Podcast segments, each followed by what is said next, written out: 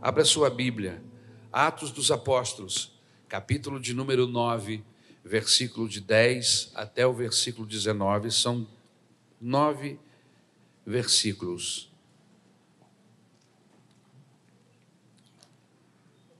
Na verdade, são dez, porque vamos ler o, o versículo 10. Amém? Como ser extraordinário. Eu vou começar essa mensagem, não sei se eu vou terminar, o tempo talvez não nos permita.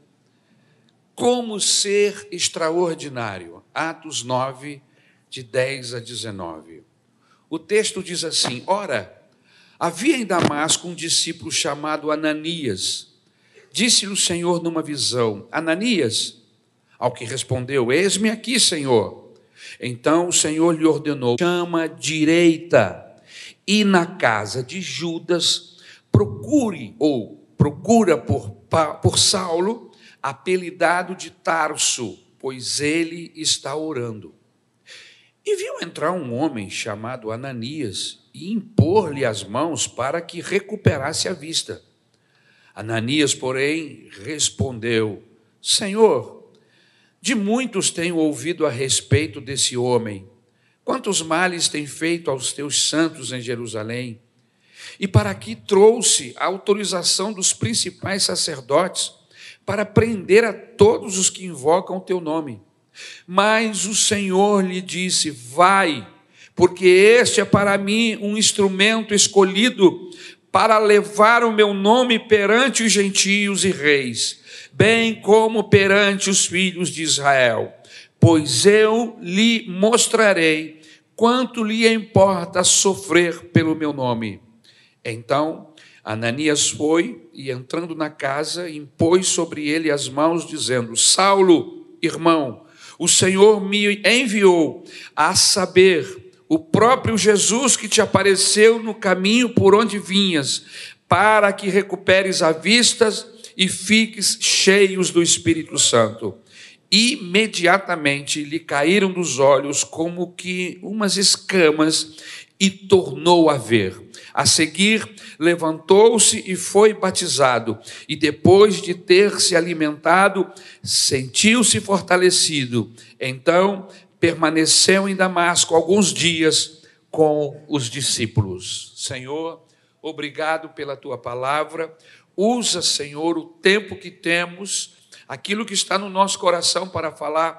Usa, Senhor, a tua palavra em nosso favor esta manhã. É o que nós te rogamos e que o teu nome possa ser glorificado em nome de Jesus. Amém. O texto que lemos nos desafia a refletirmos sobre a nossa vida. Queridos, a vida daquele que depois do Senhor Jesus Cristo foi o mais excelente, foi ímpar, de rara qualidade. Eu estou falando do apóstolo Paulo.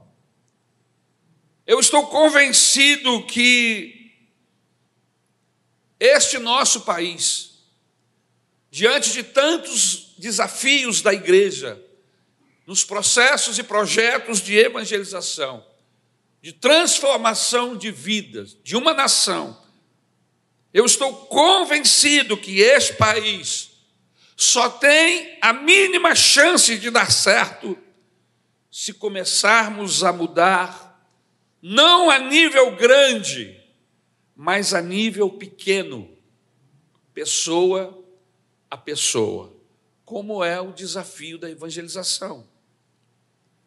Se Deus levantar homens e mulheres que, assim como o apóstolo Paulo, sejam pessoas extraordinárias, sejam gente de calibre, de têmpera, como Paulo, se nós não tivermos pessoas assim, capacitadas pelo Espírito Santo, não conseguiremos mudar em nível macro, e tampouco em nível micro. Nós precisamos ser cheios do Espírito Santo. E uma igreja cheia do Espírito Santo não é aquela que se reúne uma vez por mês para ceiar. Uma igreja cheia do Espírito Santo é uma igreja que está com o Senhor Jesus todos os dias, quer seja em casa, quer seja no trabalho, quer seja na rua, desenvolvendo uma tarefa ou outra, mas com o alvo e o objetivo de compartilhar a Cristo com, que, com quem quer que seja.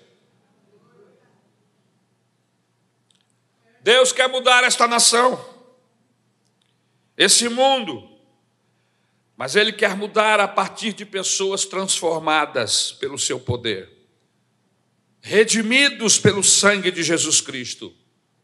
O texto que nós lemos nos fala da conversão de Paulo, versículos de 1 a 9.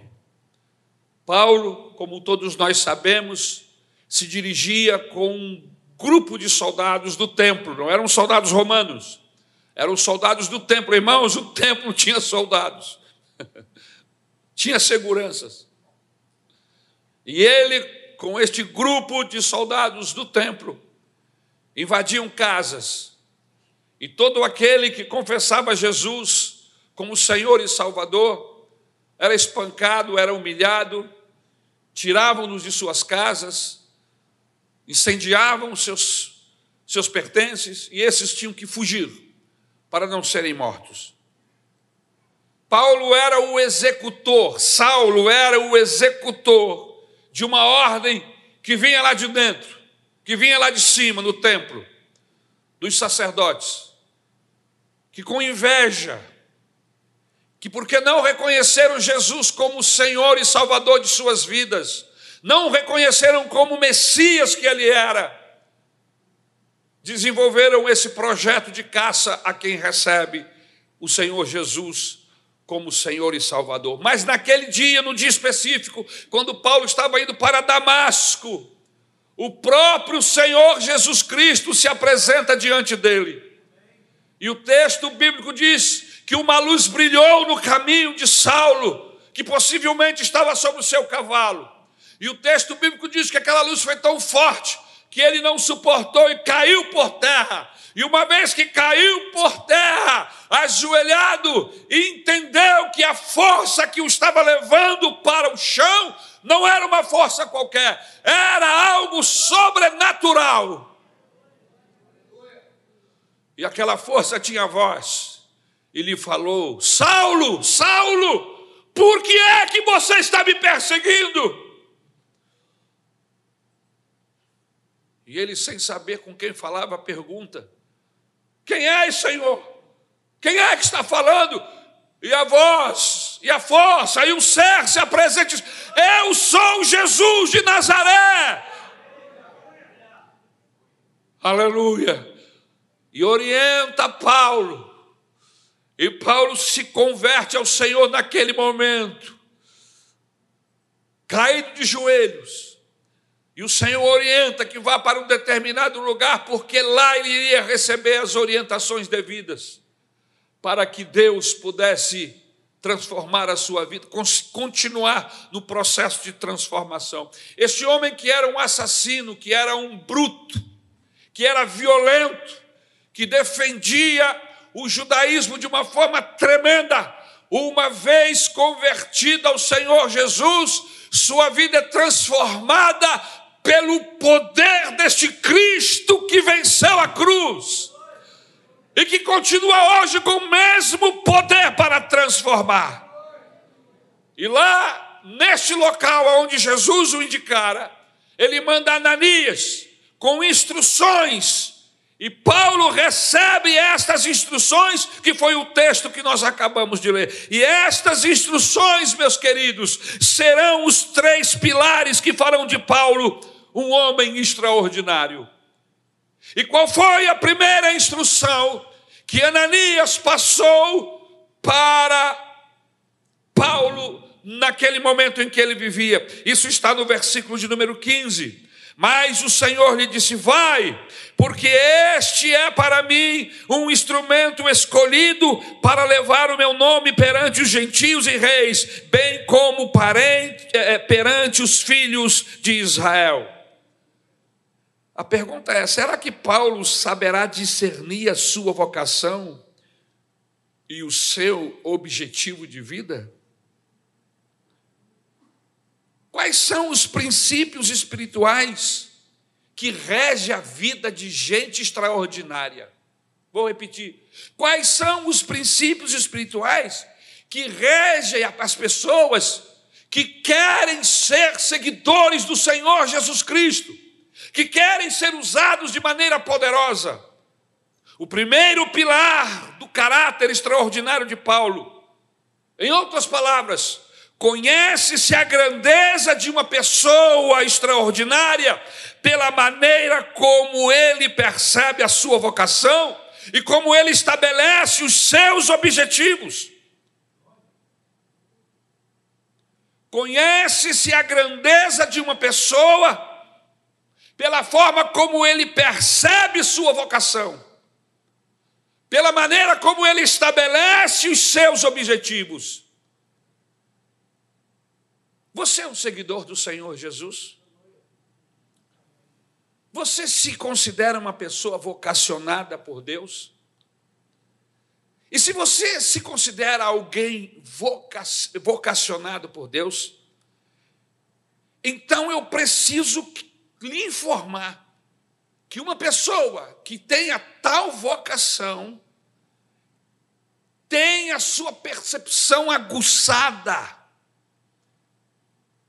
e ele reconhece esse chamado de Deus na sua vida e estabelece objetivos. Paulo descobre a sua vocação. Ele é um vaso escolhido por Deus. E ele descobre isso porque o próprio Deus lhe fala através da boca de Ananias.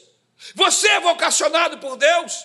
Deus lhe chamou. Você reconhece esta vocação uma pessoa que, é, que tem valor, que é, uma, que é extraordinária, uma das coisas que ele percebe quando ele começa a andar com Deus é que Deus lhe chamou, Deus tem para ele uma chamada, e quando ele percebe sua vocação, ele logo estabelece seus objetivos. E quais foram os objetivos do Paulo, do Saulo, que está sendo transformado num Paulo? pregar este evangelho perante gentios e reis e também a casa de Israel. Thomas Carlyle, que era um escritor bíblico, um escritor evangélico, dotado de uma série de capacidades, disse: Bem-aventurado aquele que descobriu a sua verdadeira vocação. Ele não deve procurar outra bênção, pois encontrou o supremo ideal da sua existência. Queridos, descobrir nossa vocação é o primeiro pilar da excelência que nos faz extraordinários. Mas, pastor, por que é que eu devo descobrir a minha vocação? Porque nós, os evangélicos, cremos que a nossa existência não foi por acaso, não foi casual. Meus queridos, eu não fui um erro relação dos meus pais, eu não fui um acidente da relação dos meus pais. Eu não fui, não sou o resultado de uma tabela que não deu certo, uma pílula que não funcionou.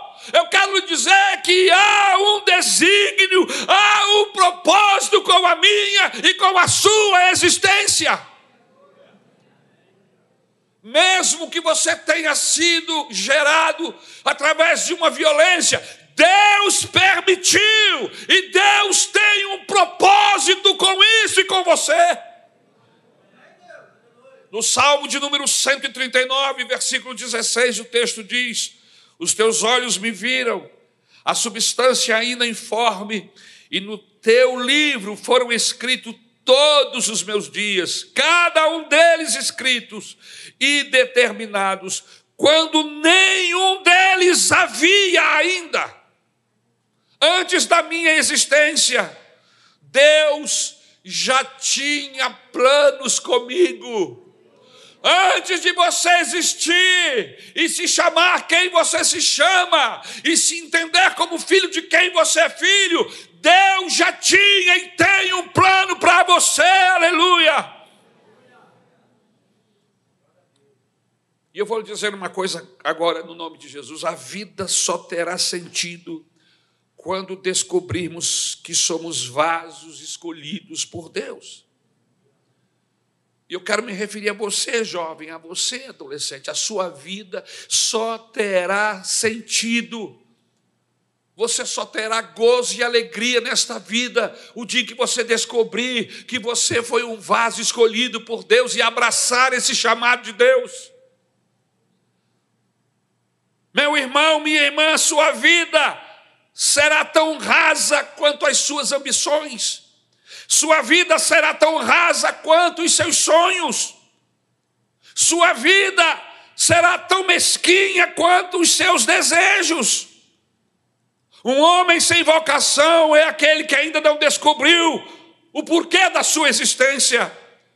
Esse homem ele é um ordinário comum que vai passar pela vida abatido, que nunca vai produzir nada, que vive para trabalhar e trabalha para viver. É aquele eterno e contínuo, entra dia e sai dia, entra mês e sai mês, entra anos e sai anos. Mas a vida é só isso?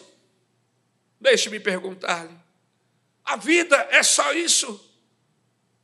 Trabalhar, trabalhar, trabalhar, comer, dormir, trabalhar, comer, dormir, amar, trabalhar, comer, dormir. A vida se resume nisto. E depois você sai de férias, compra um barquinho e vai pescar. Ora, que vida desgraçada. Irmãos, nós valemos mais pelo que sonhamos. Descobrir a nossa vocação é descobrir a essência da nossa existência. Eu quero que você saia daqui perturbado sobre este assunto. Trabalhou, trabalhou, produziu, gerou filhos e morreu. Tem alguma coisa mais enfadonha do que genealogia? Comece a ler genealogia no texto bíblico. E se não houver uma razão para você ler e descobrir alguma coisa, é enfadonha a leitura. E assim é a vida de muitos nesse planeta, neste Brasil e quem sabe nesta igreja. Uma vida enfadonha, sem alvo, sem objetivo. O mais miserável dos homens é aquele que descobriu que está faz... o que, que o que está fazendo não é a sua vocação. Paulo descobriu isso no dia da sua conversão. Ananias foi até a ele e disse: Tu és um homem escolhido por Deus para pregar o Evangelho.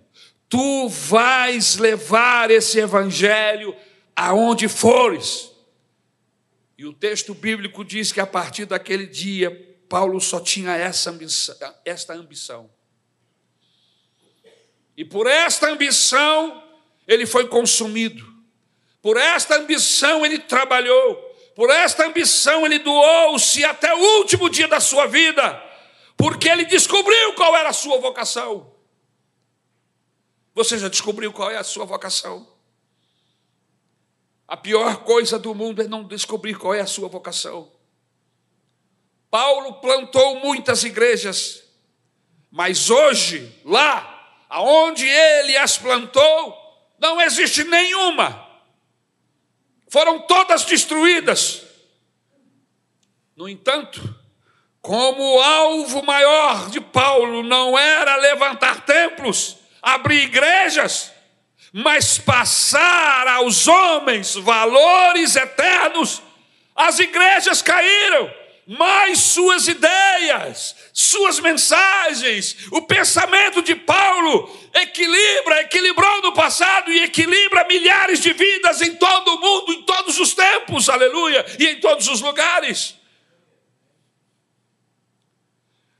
Quando uma pessoa descobre a que veio, ele começa a passar nas suas conversas, mensagens, quando uma pessoa descobre a que veio, ele começa a, a passar, através dos seus pensamentos e ações, tudo o que ele é. porque nós somos o que sonhamos e o que pensamos.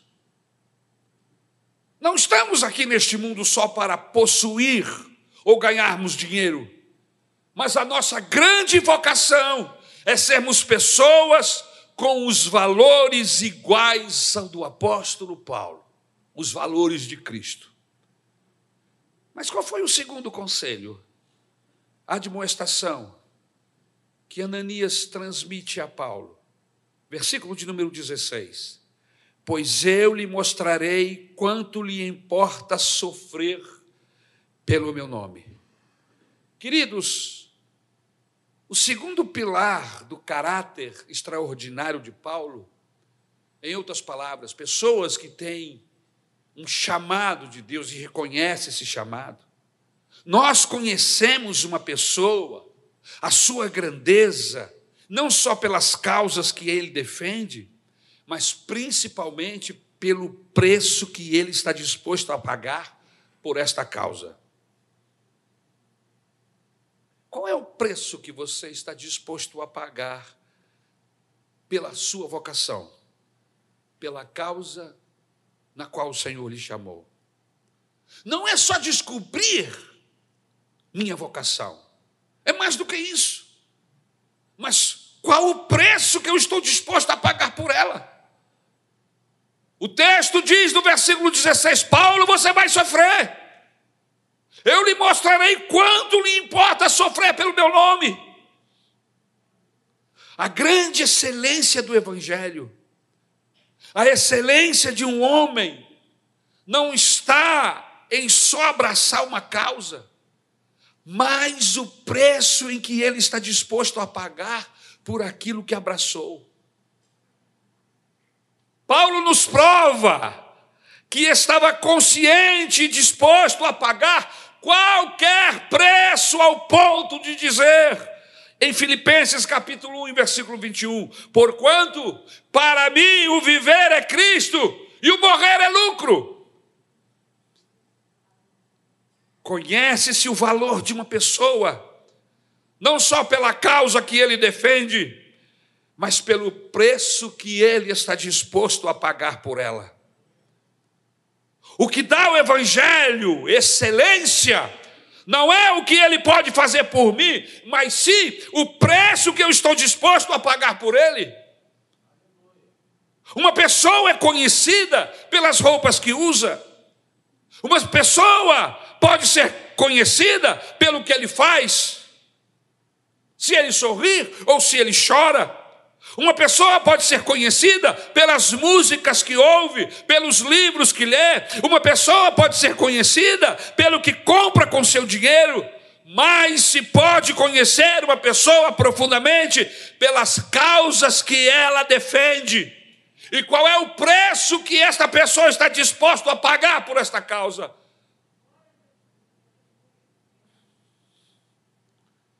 Quais são as causas que você defende? Suas causas são políticas, sinceramente. Essas são as causas que você defende. Que hoje é verde, amanhã é amarela, depois é vermelho. São essas as causas, as cores. Tenho dito desde que entrei neste lugar, nesta igreja, que eu decidi defender uma causa. Eu já me decidi em defender a causa de Cristo, aleluia. Em defender, aleluia, o poder do sangue do Senhor Jesus Cristo vertido na cruz. Esta é a causa que eu decidi defender. E você? Está defendendo causas de partidos? Se pode conhecer uma pessoa profundamente pelas causas que ela defende e pelo preço que este ou esta está disposto a pagar por ela. O que faz o Evangelho ser digno é o preço que eu estou disposto a pagar por ele. É isso. É isso que o torna excelente. Você sabe o que deixava os romanos abismados, boquiabertos, assustados, nas grandes arenas de lutas? É que havia um determinado momento em que cristãos entravam amarrados para dentro da arena. E muitos deles entravam cantando. E muitos deles entravam adorando a Jesus. Não era um, um grupo de bichinhos assustados, não.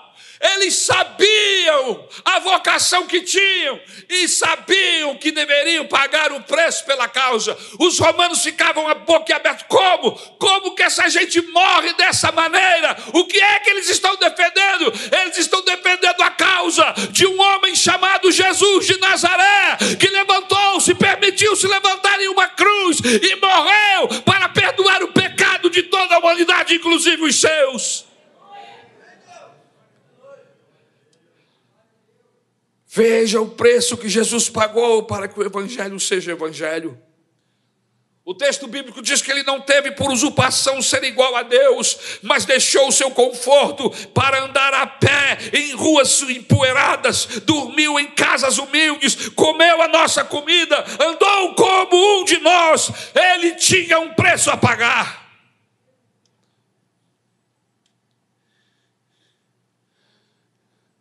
Qual o preço que você está disposto a pagar? Eu não defendo feiura. Eu não defendo que mulheres têm que andar feias. Eu defendo que mulheres têm, precisam e elas gostam de andar bonitas. Mas eu defendo qualquer coisa que ataque a decência. Se você não pode pagar o preço de andar decente, me desculpe, você errou a porta da igreja.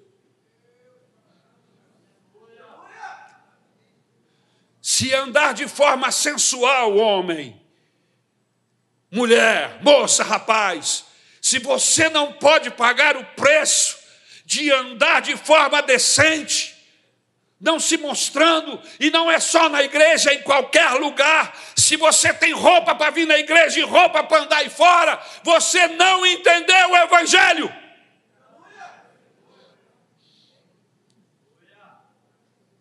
Se você tem duas caras, uma aqui para a igreja e outra lá para fora, lá fora você fala e pensa o que quer, mas aqui você se veste religioso, você não entendeu o Evangelho. Evangelho é pagar preço.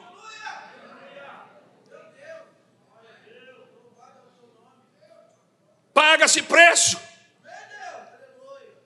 Eu soube de uma feira, meus irmãos, que não é muito longe daqui, onde se vendia artigos religiosos. E lá nessa feira tem uma barraca, que geralmente tem uma placa escrita assim: Cruzes Barata. E quando eu vi a placa, eu pensei: tem gente aí que se passar aqui vai querer trocar a cruz. Eu vou lhe dizer uma coisa: a cruz de Cristo não é barata.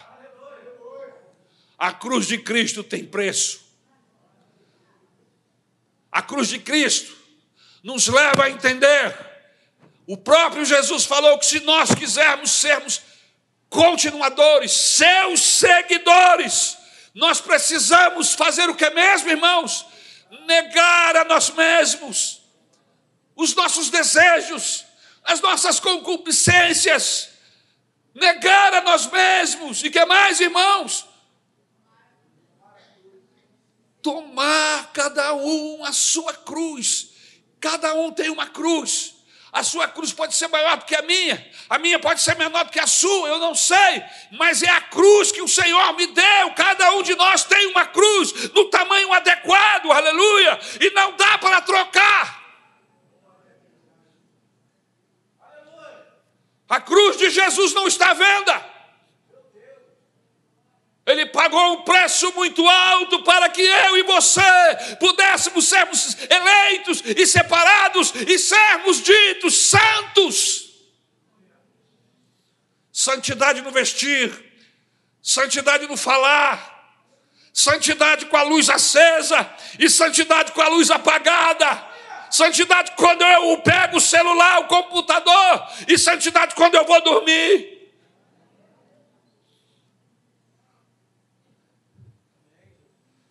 Paulo, você não apenas vai viver por esta causa, mas você vai ter o privilégio de morrer por esta causa. Queridos, o propósito do cristianismo não é evitar dificuldades, mas produzir no crente um caráter tal, um valor que venha levá-lo a enfrentar qualquer dificuldade pela causa. Não estamos vivendo uma época de cristianismo de cruz barata. Nós estamos vivendo esta época de cristianismo de cruz barata. O cristianismo de hoje não pode ser igualado com o cristianismo de ontem. Por quê? Porque o cristianismo de hoje é um cristianismo confortável. Quantos de nós podemos dizer que já sofreu pelo Evangelho aqui? Quantos? Quantos que podem dizer, eu já sofri pelo Evangelho? Não temos pessoas suficientes para trabalhar com o ministério infantil. É uma loucura. Moça, você que é jovem, Deus está lhe chamando para trabalhar com o ministério infantil. Procure a pastora Isabel. Ela vai conversar com você. Você quer se envolver no ministério da igreja? Procure-nos. Procure o pastor, procure o pastor Rodrigo. Procure os líderes. Eu quero me envolver com a causa do evangelho. Não temos pessoas suficientes para trabalhar com os ministérios da igreja. E eu vou terminar contando uma história. Você já ouviu falar dos morávios? Pois dentre os morávios, dois jovens, era uma comunidade.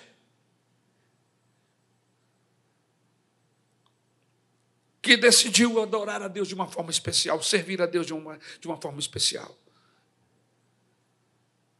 Certa vez, diz a história, tomaram uma atitude especial, dois jovens tinham ouvido falar de um rico latifundiário inglês, um ateu que mantinha entre dois e três mil escravos a seu serviço em uma ilha da América Central.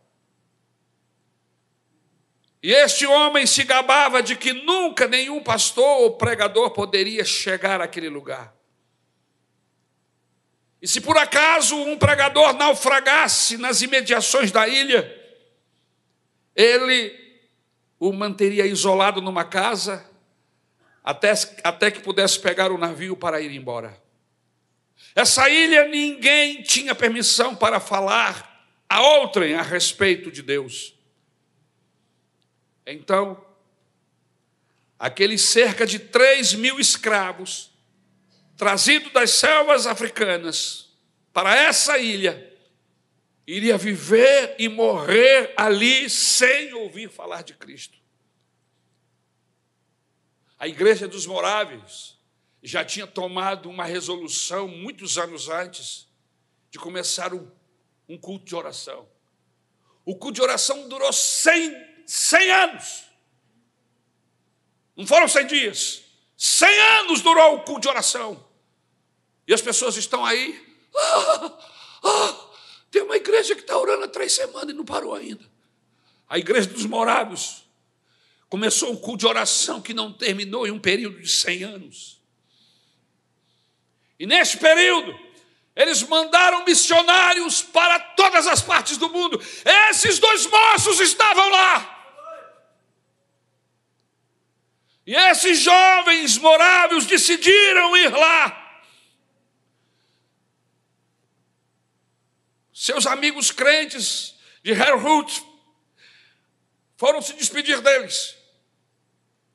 E aqueles moços de pouco mais de 20 anos não estavam partindo para passar quatro anos no campo missionário e depois retornar em seguida. Não. Nunca mais iriam regressar, pois venderam-se como escravos. E quando partiram, de Helrut para Hamburgo, onde iriam embarcar num navio dinamarquês que os conduziriam à ilha distante. Seus parentes e amigos choraram sentidamente. Sabiam que nunca mais os veriam. Alguns até questionavam sua decisão de ir, sem saber se os moços estavam agindo acertadamente.